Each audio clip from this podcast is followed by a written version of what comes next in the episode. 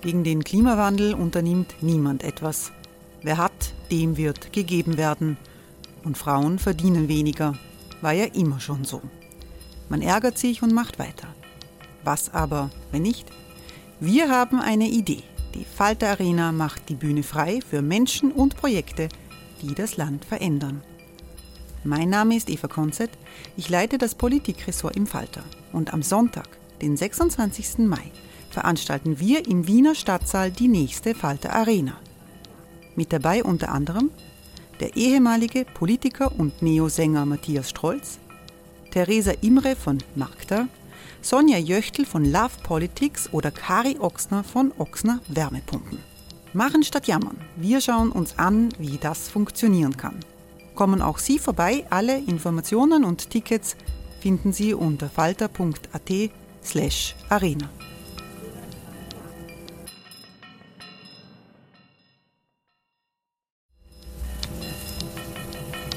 Falter-Podcasts werden durch Werbung unterstützt. Das hilft bei der Finanzierung unseres journalistischen Angebots. Hey, it's Ryan Reynolds and I'm here with Keith, co-star of my upcoming film If, only in theaters May 17th. Do you want to tell people the big news? All right, I'll do it. Sign up now and you'll get unlimited for $15 a month in six months of Paramount Plus Essential Plan on us. Mintmobile.com slash switch. Upfront payment of $45 equivalent to $15 per month. Unlimited over 40 gigabytes per month. Face lower speeds. Videos at 480p. Active Mint customers by 531.24 get six months of Paramount Plus Essential Plan. Auto renews after six months. Offer ends May 31st, 2024. Separate Paramount Plus registration required. Terms and conditions apply if rated PG. Falter Radio, der Podcast mit Raimund Löw. Sehr herzlich willkommen, meine Damen und Herren, im Falter. Drahtseilakt Europas, so nennen wir diese Folge. Es ist das erste Mal seit vielen Monaten, dass sich diese Woche die Staats- und Regierungschefs direkt in Brüssel äh, treffen zu einem Gipfel. Es ist ein Gipfel, der entscheiden wird, ob Europa zusammengeht nach einer längeren Zeit des wachsenden Misstrauens, der Grenzen, die wieder hochgegangen sind infolge der Pandemie. Eine Frage wird sein, ob Österreich aus der Sackgasse herauskommt, der sogenannten sparsamen Vier oder geizigen Vier, in die nach Meinung vieler äh, Kritiker der Bundeskanzler das Land äh, geführt hat. Wir diskutieren im Sitzungszimmer der Falter-Redaktion in der Wiener Innenstadt wo es viele heiße Diskussionen gibt und wo es ein großes Engagement gibt für ein weltoffenes Österreich und ein starkes, vielfältiges Europa. Ich freue mich sehr, dass die Europaabgeordnete Monika Fahner gekommen ist. Hallo. Hallo. Monika Fahner ist Europaabgeordnete der Grünen, vertritt die Grünen im Budgetausschuss mhm. des Europäischen Parlaments. Diese Allianz der Geizigen, der Sparsamen. Gibt es die eigentlich auch im Europäischen Parlament unter den Abgeordneten? Auf der Ebene der Regierungen ist das klar. Schlägt sich das nieder auf eine Allianz im Parlament selbst? Also wenn man sich die Resolution des Europaparlaments von Mai ansieht, ist das eine ganz, ganz starke Stimme für eine solidarische Lösung, äh, für ein solidarisches Miteinander und ähm, für einen, einen großen Wumms, glaube ich, hat es unser Vizekanzler Werner Kogler genannt, brauchen wir in Europa. Und Merkel hat ähnliche äh, Worte verwendet, was ganz, ganz Großes, um aus dieser Krise zu kommen. Es sind ja eigentlich mehrere Krisen. Es ist ja nicht nur eine Gesundheitskrise und Wirtschaftskrise, wir haben eine Sozialkrise und und wir haben eine Klimakrise. Und ich denke, dass die vorliegenden Vorschläge der Kommission, die Resolution des Europaparlaments, aber selbst auch jetzt der Vorschlag von Ratspräsident Charles Michel, da wirklich in die richtige Richtung gehen, hier eine große, noch nie dagewesene Anstrengung, einen Kraftakt quasi für ein solidarisches Europa zu setzen, aber die, die um den Ländern aus der Krise ja zu helfen. Eher kein Wumms, sondern das, möglichst langsam, möglichst wenig, möglichst spät. Äh, schauen Sie, äh, Sie haben es ein bisschen Sackgasse genannt. Ich glaube, es ist offensichtlich, dass diese Sackgasse äh, sich immer mehr öffnet und die Blockadeböller auch nach und nach heruntergefahren werden von allen betroffenen vier Ländern.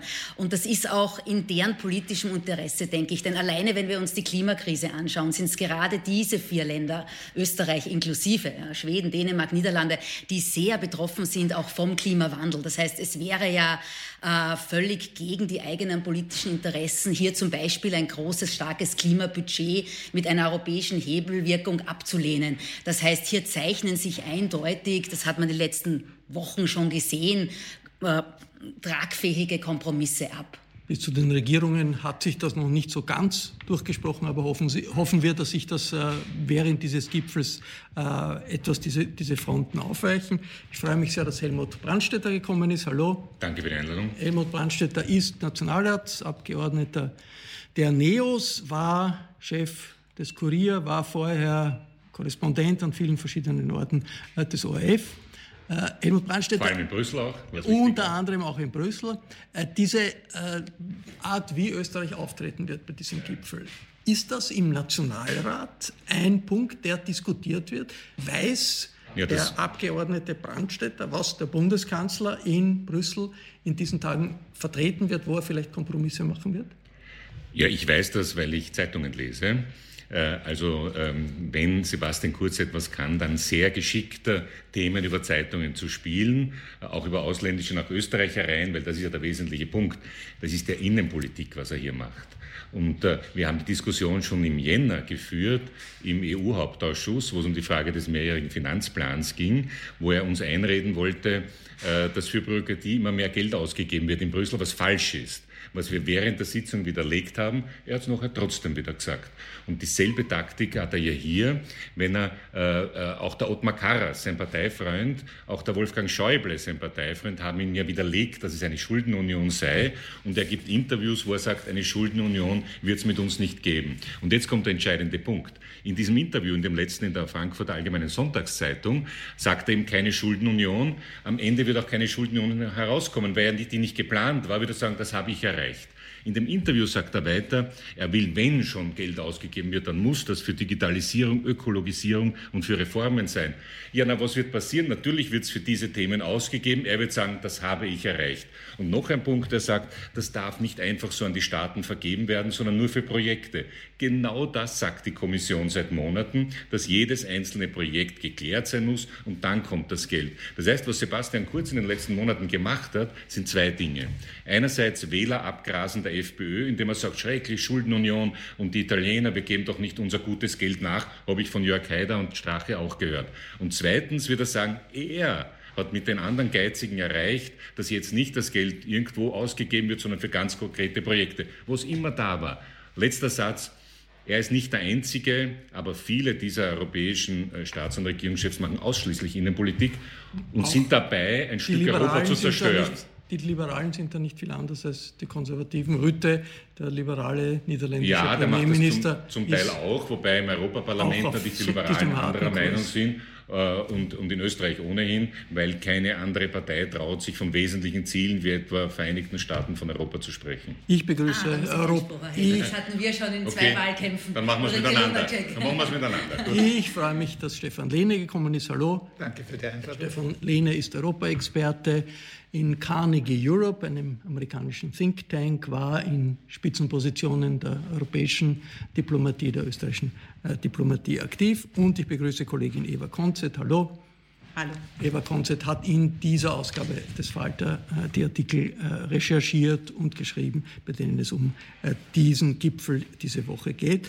Äh, Stefan Lehner, wir haben immer wieder in den vergangenen Jahren Gipfel gehabt, wo wir äh, vermittelt haben, da geht es jetzt ums Ganze. Da geht es jetzt darum, ob Europa zerstört wird oder nicht, ob es weitergeht. Und es hat sich dann oft herausgestellt, das lässt sich kitten, es war vielleicht doch nicht so dramatisch. Jetzt, also wenn man das aus Deutschland hört, viele Stimmen aus Deutschland, geht doch in eine ziemlich dramatische Richtung. Wie ist jetzt Ihre Einschätzung? Ist da, da wirklich in den nächsten Tagen oder Wochen ein Punkt, wo man sehen wird, Europa zerfällt eher oder Europa geht doch zusammen? Ähm, der Think Tank ICFA hat eine Umfrage gemacht in neun EU-Ländern nach der Covid oder eben, eben schon während des Andauerns der Covid-Krise. Da hat sich sehr stark herausgestellt, dass die EU eine sehr schlechte Krise gehabt hat. Also die meisten Staaten, die meisten Bürger sind sehr enttäuscht von dem, was gelaufen ist. Am schlimmsten natürlich im Süden der Union. Äh, große Enttäuschung.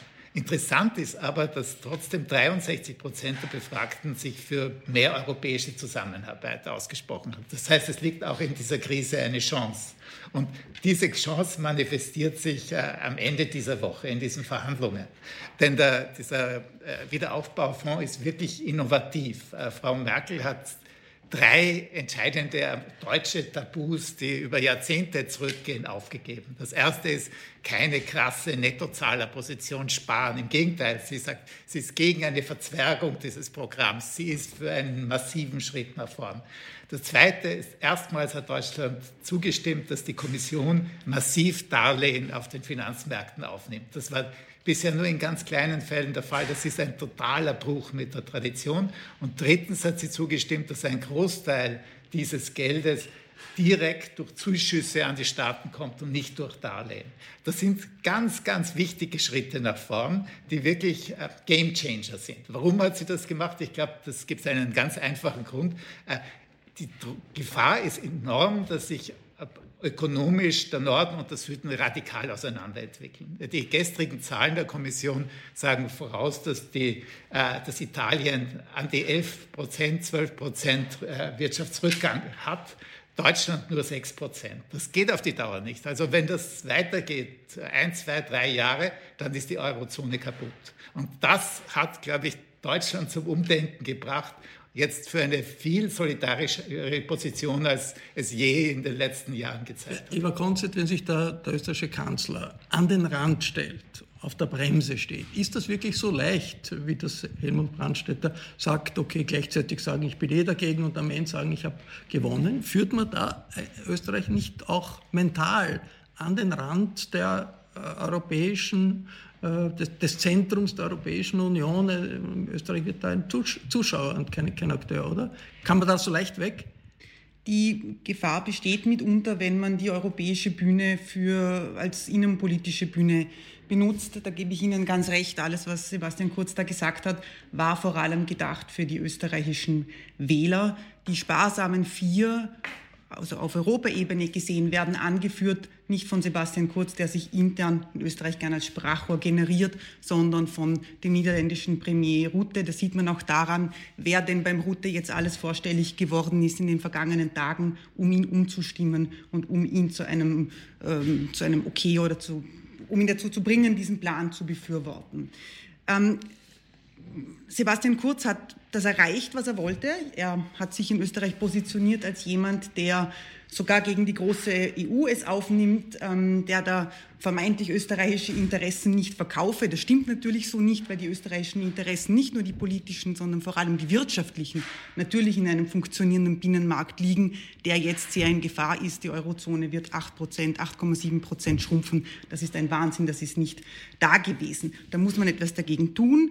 Ähm, Sebastian Kurz hat jetzt eben schon gesagt, er, er, er, ist von seiner Totalopposition schon abgekommen. Er hat gemeint, äh, Zuschüsse solle es schon geben dürfen, nur dürfen sie nicht ins Unermessliche steigen. Das ist ein klares Signal. Und wir hören auch aus der EU, dass von Österreich keine so große Opposition mehr erwartet wird, sondern wenn dann eben von den Niederlanden. Eine, äh, ein Punkt, der ja auch äh, sowohl von, von, von Kurz als auch von der Kommission vorgebracht wird, ist da müssen Projekte finanziert werden, die nach vorne zeigen. Also Digitalisierung soll erleichtert werden, Klimaschutz soll erleichtert werden. Monika Fanner, kann das die EU überhaupt, den Nationalstaaten in in diese Richtung drängen mit dem vielen Geld, das, das da ist. Das hat ja bisher immer wieder Empfehlungen gegeben, jährliche Empfehlungen, was in Staaten passieren soll oder nicht. Die sind von den Finanzministern äh, entgegengenommen und worden und irgendwo in eine Schublade äh, gelegt worden und haben keine Folge gehabt. Selbstverständlich kann die EU das. Diese Kompetenz hat sie. Wir hatten ja bisher auch schon zum Beispiel in den Regionalförderungen, in der Kohäsionspolitik äh, eindeutige Vorschriften und Bindungen. Zum Beispiel, wie viel Prozent in den Klimaschutz Klimaschutz laufen sollen. Das wird jetzt auch massiv erhöht, äh, was wir sehr begrüßen. Es muss nur wirklich jetzt noch beschlossen auf den Boden gebracht werden. Oder auch zum Beispiel Mindestanteile für den Europäischen Sozialfonds im Regionalfonds. Solche Bindungen gibt es schon seit langem und um die kämpfen wir auch jetzt. Und Sie haben es angesprochen, also äh, die österreichische Bundesregierung äh, bekennt sich sehr zu dieser Frage der sogenannten Konditionalitäten ist ein bisschen ein sperriges Wort, aber das heißt, dass genau festgelegt wird, auch wofür das Geld ausgegeben werden muss und dass auch die Mitgliedstaaten dann ihre nationalen Pläne, wie sie das Geld ausgeben sollen, einreichen müssen und der Rat soll die beschließen müssen. Wir, wir wollen als Europaparlament natürlich hier auch eine Mitkontrolle haben, da wir ja auch äh, äh das sogenannte Mitentscheidungsverfahren ähm, äh, beim äh, Budget haben haben und hier bei den starken Finanzmitteln des Recovery Plans natürlich nicht draußen sein wollen. Aber es geht um mehr als nur zum Beispiel Klimakonditionalitäten, obwohl die sehr wichtig sind. Es geht um die Konditionalität äh, der Rechtsstaatlichkeit zum Beispiel. Ein großes Problem seit langem. Viele Länder haben schon gefordert, äh, dass hier das EU-Budget zum Beispiel oder die angesprochenen Regionalförderungen gebunden werden sollen an das Einhalten der Menschenrechte, der Rechtsstaatlichkeit. Ob das nicht zu neu, wie sehr die Gefahr besteht, dass das zu neuem Zwist führt, äh, sprechen, sprechen wir gleich drüber. Aber Wobei Konditionalität, ein sehr guter Vorschlag am Tisch liegt. Konditionalität lässt sich das durchsetzen. Das hat sich bis jetzt kaum durchsetzen lassen in der EU. Wir haben im Burgenland jede Menge auch Geld bekommen und ich glaube, man kann sich die Projekte heute anschauen. Man kann sich möglicherweise auch in Italien sinnlose Autobahnen anschauen. Das hat es auch gegeben. Ja? Also zu sagen, dass das Geld immer zu 100 Prozent richtig verwendet worden wäre, ähm, ist falsch, aber auch das österreichische Steuergeld wird nicht immer zu 100 Prozent richtig verwendet. Aber für mich ist wichtig, was der Herr Botschafter Lehne gesagt hat. Er hat das größere Bild äh, schon gezeichnet, nämlich die Frage, äh, was entwickelt sich da? Und äh, da ist die deutsche Regierung, und das ist ja nicht nur die äh, Kanzlerin, vor allem auch äh, der Bundestagspräsident und auch der Finanzminister, die zeigen uns jetzt auf, wie sie glauben, dass sich Europa weiterentwickeln muss. Und auch der Wolfgang Schäuble, und wir erinnern uns an den Finanzminister Schäuble, der sehr streng mit den Griechen umgegangen ist. Und der Minister Varoufakis ist ihm heute noch böse, glaube ich. Also der Schäuble ist keiner, der Geld verteilt. Und er sagt, wir müssen den nächsten Schritt jetzt gehen. Wir müssen jetzt zur Wirtschaftsunion kommen. Weil natürlich ist das problematisch, und das würde jetzt Stunden füllen zu diskutieren, dass wir äh, die Währungsunion eingeführt haben und die Wirtschaftsunion hinten nachhinkt. Und jetzt muss sie kommen, weil Sie haben das eindeutig gesagt. Wenn das jetzt nicht passiert, dann zerfällt die Währungsunion. Und da gibt es den Satz von Angela Merkel, äh, zerfällt der Euro, zerfällt Europa. Und wenn man das nicht versteht und wenn man das nicht auch in seinen Ländern erzählt, und diese Erzählung müssen wir den Österreichern und Österreichern bringen, wer denn sonst, dann wirklich mein Vater hätte gesagt, dann versündigt man sich an Europa. Ja, ist eine alte Formulierung, aber ich möchte es jetzt auch verwenden. Dann ruinieren wir Europa. Ich sehe im Moment die Gefahr, dass wir Europa ruinieren, dass wir in fünf Jahren dastehen mit einer Zollunion und über Zölle streiten, so wie die Briten mit uns jetzt streiten wollen. Und dann gibt es aber keinen Binnenmarkt mehr. Diese hervorragenden österreichischen Unternehmen werden sich anschauen, wo sie ihre äh, wunderbaren Produkte und um welches Geld verkaufen werden. Wenn der Euro kaputt ist, dann ist die österreichische Wirtschaft und ist der Wohlstand kaputt. Und ich finde es so verantwortungslos, das nicht den Leuten zu sagen und so zu spielen, nur mit der nächsten Schlagzeile und mit 200.000 FPÖ-Wählern. Das ist das, was im Moment ich gern diskutieren würde, äh, was im Nationalrat, du hast das angesprochen, schwierig ist, weil dann kommt wieder die große, ja, aber wir wollen keine Schuldenunion. Wir haben es widerlegt. Es ist keine Schuldenunion. Auch die FAZ sagt gemacht. Solidarunion. Solidarunion, ja. Und auch das, aber auch das ist der nächste Punkt, über den wir reden müssen. Es muss uns klar sein, wenn wir sagen Amerika. So. In Amerika gibt es auch unterschiedliche Lebensverhältnisse und es gibt, so wie in Österreich auch. Es ist der Wohlstand in gewissen Gegenden im Waldviertel und in anderen Gegenden äh, in, in, Oberösterreich ist unterschiedlich und der Bund versucht, das irgendwie auszugleichen. Das müssen wir auch in Europa machen. Wenn wir das nicht machen, wird Europa kaputt sein.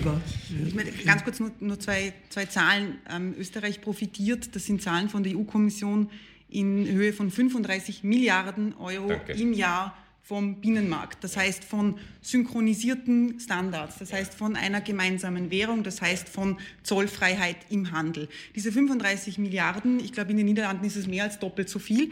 Ähm, die Bedeutung des Binnenmarkts ist etwas, was wir in der österreichischen Diskussion überhaupt nicht haben. Wir haben eine, wir sind die Nettozahler, wir zahlen da irgendwie drauf. Das ist die österreichische Friseurin, die mit ihrem, mit ihrem Gehalt äh, die, die faulenzenden Italiener äh, mitfinanzieren muss.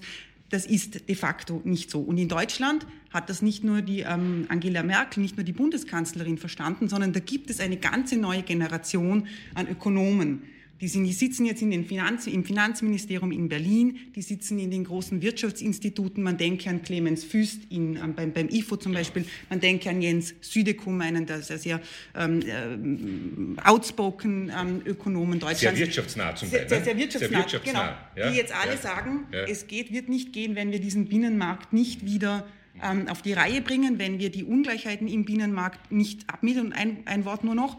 Man kann ja so tun, als ähm, würden die österreichischen Exporteure dann in Zukunft nach Malaysia, nach Vietnam gehen können. Das sollen sie tun, aber das wird Italien nicht ersetzen. Das ist unser zweitwichtigster Handelspartner und 70 Prozent der österreichischen Exporte gehen in die EU. Der, kann, der Große kann nach Vietnam, der Kleine, das KMU, das Rückgrat der Wirtschaft kann. Das ist ein Diskurs, äh, den wir jetzt gehört haben, den gibt es in Brüssel, den gibt es in Berlin, den gibt es in äh, Paris, den gibt es nicht in Osteuropa. Hey, it's Ryan Reynolds, and I'm here with Keith, co star of my upcoming film, If, only in theaters, May 17th. Do you want to tell people the big news? All right, I'll do it. Sign up now and you'll get unlimited for $15 a month in six months of Paramount Plus Essential Plan on us. Mintmobile.com slash switch. Upfront payment of $45 equivalent to $15 per month. Unlimited over 40 gigabytes per month. Face lower speeds. Videos at 480p. Active Mint customers by 531.24 get six months of Paramount Plus Essential Plan. Auto renews after six months. Offer ends May 31st, 2024. Separate Paramount Plus registration required. Terms and conditions apply if rated PG. Also wir haben äh, in den letzten Tagen doch eine schwere Niederlage der liberalen Kräfte in Europa gehabt durch äh, die Niederlage in Polen des äh, liberalen Herausforderers des nationalkonservativen, konservativ-populistischen Präsidenten Duda. Die Regierung in Polen ist ziemlich hart euroskeptisch, nationalistisch, es gibt eine Allianz mit Ungarn. Das ist ein wichtiger Block politisch, der ganz anders denkt, als wir hier gesprochen haben. Ist es möglich, äh, durch Rechtsstaatsmechanismen bei Budget oder bei Geldern oder sonst wie Einfluss zu nehmen auf die politische Entwicklung in Polen, in Ungarn, wo es in Richtung autoritären Nationalismus geht, Stefan Lehne? Ja, natürlich ist es. Äh, das Problem ist, dass wir diese Entwicklungen haben, nicht in allen osteuropäischen Ländern, aber in einzelnen, äh, und dass die EU bis jetzt kein Instrumentarium hat, um damit wirklich äh, umzugehen. Also dieser Artikel 7, der eingesetzt worden ist gegen Polen und Ungarn, der ist völlig zahnlos und die Kriterien sind so hoch, dass keine Entscheidungen zustande kommen. Ein wirksameres Mittel ist der Europäische Gerichtshof. Der hat schon Erfolge erzielt in kleinen Bereichen, aber da ist die Frage, die, wie die rechtlichen Bedingungen, wo da die, Grenzen liegen. Und ein offensichtliches Mittel ist natürlich die Budgetpolitik der EU. Äh, Ungarn zum Beispiel hat mehr als 4 Prozent seines Bruttonationalbudgets aus EU-Mitteln. Und es ist absolut im Grunde genommen skurril, dass Steuerzahler eine völlig illiberale, autoritäre Politik in einem Land mitfinanzieren sollen. Das Problem liegt nur darin, dass äh, um diese Mechanismen äh, einzusetzen, also eine klare Konditionalität zur Rechtsstaatlichkeit für die Auszahlung dieser Mittel beim Erholungsfonds, aber auch beim Budget insgesamt, braucht es eine Einstimmigkeit. Und äh, der Herr Orban hat schon erklärt, dass er Wird's das Veto geben. einlegen wird und der, das, sein Parlament hat einen sogar doch weitergehenden Beschluss, das Artikel 7 Verfahren muss eingestellt werden, bevor das Budget zustande kommt. Also wenn er diese Drohung wahr macht, dann hat man wirklich ein massives Problem. Ist äh, da hier nicht ein Block gefestigt, den man nicht jetzt durch technische, finanztechnische äh, Vorgaben aufbrechen kann? Ungarn, Polen braucht es dann nicht etwas wie einfach eine massive politische Intervention? Also ist das utopisch zu sagen, warum eigentlich in diesem Wahlkampf in Polen sind keine Politiker aus den liberalen Parteien in äh, Europa nach Polen gefahren, um den Bürgermeister von Warschau zu unter unterstützen? Ist das illusionär? Ist das, äh, Monika Warner, ist das illusionär? Das ich glaube, es braucht hier wirklich eine ganz, ganz eindeutige und klare Stimme der Europäischen Union in ihrer Gesamtheit. Also mir ist auch die Reaktion der Europäischen Kommission auf die Vorgänge in Ungarn viel zu lasch gewesen. Wir hätten uns hier wirklich mehr erwartet, auch äh, schnelleres Eingreifen durch Artikel 7 Verfahren und konsequenteres Verfolgen. Wobei, und das ist völlig richtig, hier der, äh, der aktuelle Lissabon-Vertrag natürlich ganz beschränkte Sanktionsmöglichkeiten und sehr schwer zu erreichende Sanktionsmöglichkeiten äh, nur in der Hand hat. Das heißt, jetzt wird es entscheidend sein, welcher äh, auch durchsetzbare Rechtsstaatlichkeitsmechanismus in, äh, ich wollte aber wirklich noch was sagen zu dem, was Herr Brandstetter gesagt hat, nämlich zur Wirtschaftsunion. Ich glaube, wir dürfen über alle Themen und wenn wir über die Zukunft Europas reden, auch die soziale Frage nicht vergessen. Und ich denke, zusammen. neben einer Wirtschaftsunion braucht es auch eine Sozialunion, weil gerade durch die, Sie haben es angesprochen, Wirtschafts- und Währungsunion, die ja gar nicht richtig funktioniert und die gerade sowas wie europäische Arbeitslosenversicherung äh, völlig, völlig außer Acht gelassen hat bisher, brauchen wir hier rasche Fortschritte. Und ich bin sehr, sehr froh, dass sich äh, Kanzlerin Merkel in ihrer Rede vor dem Europaparlament ganz klar zur sozialen Frage bekannt hat.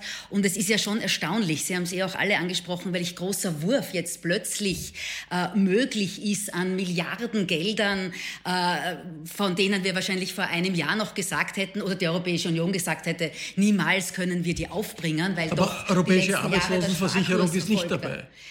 Doch die Europäische Arbeitslosenversicherung wird kommen. Sie ist im äh, Programm der Europäischen Kommission, sowie auch ein Vorschlag zu europaweiten Mindestlöhnen. Das ist uns noch zu wenig, sage ich ehrlich. Da braucht es mehr. Zum Beispiel ein Mindesteinkommen. Gerade jetzt, wo es äh, äh durch die Krise äh, äh, so ein radikales Ansteigen der Arbeitslosigkeit gegeben ha äh, hat und die Wirtschaftskrise ja noch wesentlich weitergehen wird. Ich, ich würde gerne zurückkommen ja. zu, zu Ungarn, Polen. Darf ich dazu würde, würde gerne sagen, auch zu Ungarn und Polen. Also einerseits, ich glaube, natürlich gehört das zur Wirtschaftsunion natürlich ähm, äh, die sozialen Verhältnisse auch ähnlicher zu gestalten. Aber da sehe ich, also erstens, was ist das Rezept? Ich glaube, das Rezept kann nur sein über die Parteienfamilien. Ich erwarte von der Europäischen Volkspartei nicht einfach den Orban auszuschließen, das hat ja keinen Sinn, ja, dann macht das von außerhalb, sondern ihn so stark zu beeinflussen oder zu versuchen zu beeinflussen. Das geht aber nur, wenn die EVP zusammenhält. Ich sehe nämlich eine wirklich sehr große Gefahr in einem anderen Mechanismus. Was versucht denn Viktor Orban gerade? Und äh, noch vor der Grenzschließung habe ich das bei einem Besuch in Ungarn von einigen Leuten sehr deutlich gehört. Nämlich, er möchte eigentlich eine Art mitteleuropäische Union, ähm, eher so auf der Ebene von äh, Zollunion, Mitteleuropäische Union von illiberalen Staaten gegen die Europäische Union, vor allem gegen Deutschland und Frankreich aufbauen. Und meine Frage an Gesprächspartner, und glauben Sie, da gehört Österreich dazu, das wird er auch versuchen. Und was wird er noch versuchen? Er wird auch versuchen, Balkanstaaten, kein Zufall, dass es gerade gegeben hat, eine Videokonferenz, wo Alexander Vucic dabei war. Er ist sehr für die Aufnahme der Balkanstaaten in die EU, aber nicht, weil er ein vereintes Europa will, sondern weil er andere Staaten, die sich mit der liberalen Demokratie noch schwer tun, es auf seiner Seite haben will, um gegen die deutsch-französische Western-Union. Er redet von Westerners inzwischen. Ja? Das heißt, er möchte ganz bewusst Mitteleuropa gegen Westeuropa aufbauen. Das ist jetzt aber, Eva Konzert ist doch gestärkt. Also die, der Erfolg von Duda in Polen ist eine Stärkung dieses Lagers in der Europäischen Union. Also eine knappe Mehrheit, oder? Das war eine knappe Mehrheit. Ja, egal. Aber Mehrheit ist Mehrheit. Der ist jetzt, ja, viel der Präsident, erwartet ja. hat. Ja, schön, aber der ist jetzt fünf Jahre Präsident und, und, die Machtverhältnisse in Polen sind gefestigt. Der, das heißt, Polen wird eher offensiv fortbringen, die polnische Regierung, äh, das, was bis jetzt schon die Linie war. Sehe ich genauso. Die Macht der, der, der PiS, der Partei für Recht und Gerechtigkeit, ist jetzt erst einmal einzementiert. Ich sehe diesen Optimismus nicht, dass man sagt, ähm, das liberale Lager war aber sehr, sehr stark und hat fast die Wahl gewonnen. Ja, das stimmt, aber sie haben die Wahl schlussendlich verloren. Ähm, die BIS hat jetzt schon angekündigt, ähm, wie es denn weitergehen soll. Sie haben gesagt, wir werden die Justizreform jetzt vollenden. Justizreform bewusst unter Anführungszeichen, also die Umgestaltung der, der Justiz, die, das Ende der Unabhängigkeit der polnischen Justiz. Äh, was das, was das bedeuten wird, das werden wir jetzt sehen. Sie haben gesagt, wir wollen eine Repolonisierung der deutschen Medien. Warum sagen Sie das? Da gibt es noch Anteile am, des deutschen Springer Verlags, zum Beispiel an einzelnen Magazinen, die möglicherweise noch nicht ganz gleichgeschaltet in, im, im, im, Wahlkampf waren. Ähm, wo vielleicht noch ein kurzer Exkurs der staatliche, äh, der staatliche Fernsehsender ja ganz eindeutig kampanisiert hat ähm, für Duda. Öffentlich-rechtliche unter Kontrolle sind gefährlich, unter, Kontrolle, unter genau, Regierungskontrolle genau, sind gefährlich. Das, das war der Haussender ähm, der Partei. Einen Satz noch, was es, was es für, die, für, die liberale, ähm, für das liberale Polen ähm, gebracht hat, dieser Wahlkampf, diese Präsidentschaftswahl war, sie haben wieder ein Gesicht.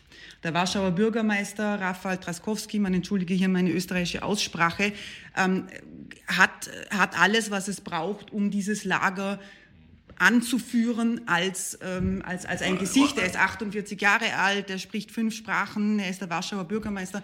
Das ist, das, das ist die einzige, der einzige Vorteil oder die einzige Hoffnung, die... die Stefan Lehne heißt das nicht, dass man in Europa schon auch davon ausgehen muss, dass es einfach unter, nicht nur unterschiedliche Geschwindigkeiten gibt, sondern eine kulturelle, politisch-kulturelle Teilung, mit der man umgehen das wäre völlig müssen. falsch. Da möchte ich ganz hart widersprechen im Grunde genommen. Das ist eine riesige Gefahr, dass man von dieser Ost-West-Spaltung spricht, die eigentlich nicht existiert. Sogar die Visegrad-Staaten sind völlig gespalten in der Haltung äh, zu, zum Beispiel zu, dieser, zu diesem Budget, aber auch in der Frage der Rechtsstaatlichkeit. Slowakei und Tschechien stehen ganz woanders als, als Ungarn und Polen. Die baltischen Staaten sind sehr stark an den nordischen Nachbarn orientiert. Äh, Rumänien und die baltischen Staaten haben praktisch nichts gemeinsam. Also im Grunde genommen ist der Osten Europas genauso heterogen wie der Westen Europas oder irgendeine andere Region. Und es ist fatal, wenn man immer wieder spricht von der Ost-West-Spaltung und den Östern, die eigentlich nicht wirklich dazu ja, gut, gehören. aber die Achse Polen-Ungarn gibt es jetzt. Äh, Polen-Ungarn gibt es, aber es ist eben eine Achse. Rumänien hat große Defizite, aber Italien hat auch große Defizite. Also aber Orban hätte es gern, Aber Sie uns einig, Orban hätte es gerne. Hätte es wenn, wenn er West, er, ja. Für ihn ist Westen inzwischen ein Feind. Aber das Problem ist, wenn man die Rhetorik, die gerade die Franzosen ja. gern haben, dass das diese Länder sind, die nicht wirklich dazugehören und eigentlich gar nicht aufgenommen hätten werden sollen, die ist fatal, weil sie eine Art selbstvollsprechende Prophezeiung ist. Man darf diese Länder nicht in ein Lager zwingen, sondern muss im Gegenteil diese Lagersituation durchbrechen durch eben eine Brücken zwischen dem Westen. Es wird jetzt in den nächsten zwei Jahren Zukunftsvisionen gegeben in Zukunftskonferenzen. Das ist etwas, was Macron wollte. Merkel hat da nachgegeben. Man hat sich darauf geeinigt, das wird hier passieren. Während diese Fragen Monika Wanner, da diskutiert werden. Das sind ja eigentlich die großen Fragen, die durch das, die kleine Frage, was ist jetzt im Budget, wie viel äh, Prozent äh, unter 0,000 bekommt wer, eigentlich die großen strategischen Fragen. Ist jetzt, kommt jetzt eine Phase wieder, wo diese Fragen diskutiert werden? Jedenfalls, ich wollte das gerade einwerfen, dass sehr viel abhängen wird, auch von der Konferenz zur Zukunft Europas, die ja jetzt verschoben werden musste. Sie hätte am 9. Mai starten sollen, aber wegen der Corona-Krise auf September verschoben, wo es darum geht, unter Einbindung der Zivilgesellschaft, äh, der Parlamente, äh, der, Region, äh, der Regionen und der Städte hier breitest über ein Modell von Europa zu diskutieren, das demokratischer wird, das sozialer wird, das nachhaltiger wird und auch solche Blockaden gerade Möglichkeiten zu überwinden. Ich denke, eine der wichtigsten Forderungen ist das breitestmögliche Fallen der Einstimmigkeit im Rat, zum Beispiel in außenpolitischen Fragen. Das hat Kanzlerin Merkel auch in ihrer Rede vor dem Europaparlament betont. Oder eben äh, das Ausweiten der qualifizierten Mehrheit. Für uns im Europaparlament natürlich wichtig, endlich das Initiativrecht zum Beispiel zu bekommen und in allen Fragen auch eine Mitbestimmung durch das Europaparlament zu haben. Haben wir derzeit zum Beispiel im gesamten Bereich Wirtschafts- und Währungspolitik Innenpolitik nicht oder auch im außenpolitischen aber Bereich wenig. Und das soll breites diskutiert werden. Im September soll es starten, aber es laufen jetzt schon Vorbereitungen. Aber zuerst muss ein Rahmen für das Budget der nächsten Jahre geschaffen werden. Zunächst müssen die Grundlagen geschaffen werden für den ökonomischen Wiederaufbau. Das war eine aktuelle Folge äh, des Falter Podcasts, eine aktuelle Folge der Sendung im Falter. Ich bedanke mich sehr herzlich bei allen Teilnehmerinnen und Teilnehmern hier am Tisch. Diskussionen um Europa, Pro und Contra nicht so wahnsinnig, aber in welche Richtung es genau gehen soll, das schon, gibt es regelmäßig im Falter. Wenn Sie noch kein Abonnement des Falter haben, dann können Sie ein solches auch im Internet bestellen über die Adresse abo.falter.at. Ich verabschiede mich sehr herzlich. Bis zur nächsten Folge.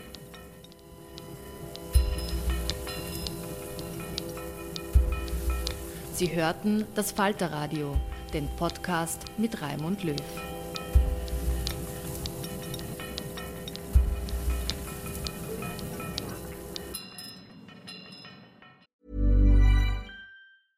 Hey, it's Paige DeSorbo from Giggly Squad. High quality fashion without the price tag. Say hello to Quince. I'm snagging high-end essentials like cozy cashmere sweaters, sleek leather jackets, fine jewelry, and so much more. With Quince being 50 to 80% less than similar brands. And they partner with factories that prioritize safe, ethical, and responsible manufacturing. I love that. Luxury quality within reach. Go to quince.com slash style to get free shipping and 365-day returns on your next order. quince.com slash style. Imagine the softest sheets you've ever felt. Now imagine them getting even softer over time. That's what you'll feel with Bowl and Branch's organic cotton sheets. In a recent customer survey, 96% replied that Bowl and Branch sheets get softer with every wash. Start getting your best night's sleep in these sheets that get softer and softer for years to come. Try their sheets with a 30-night guarantee. Plus, get 15% off your first order at bowlandbranch.com. Code BUTTERY. Exclusions apply. See site for details.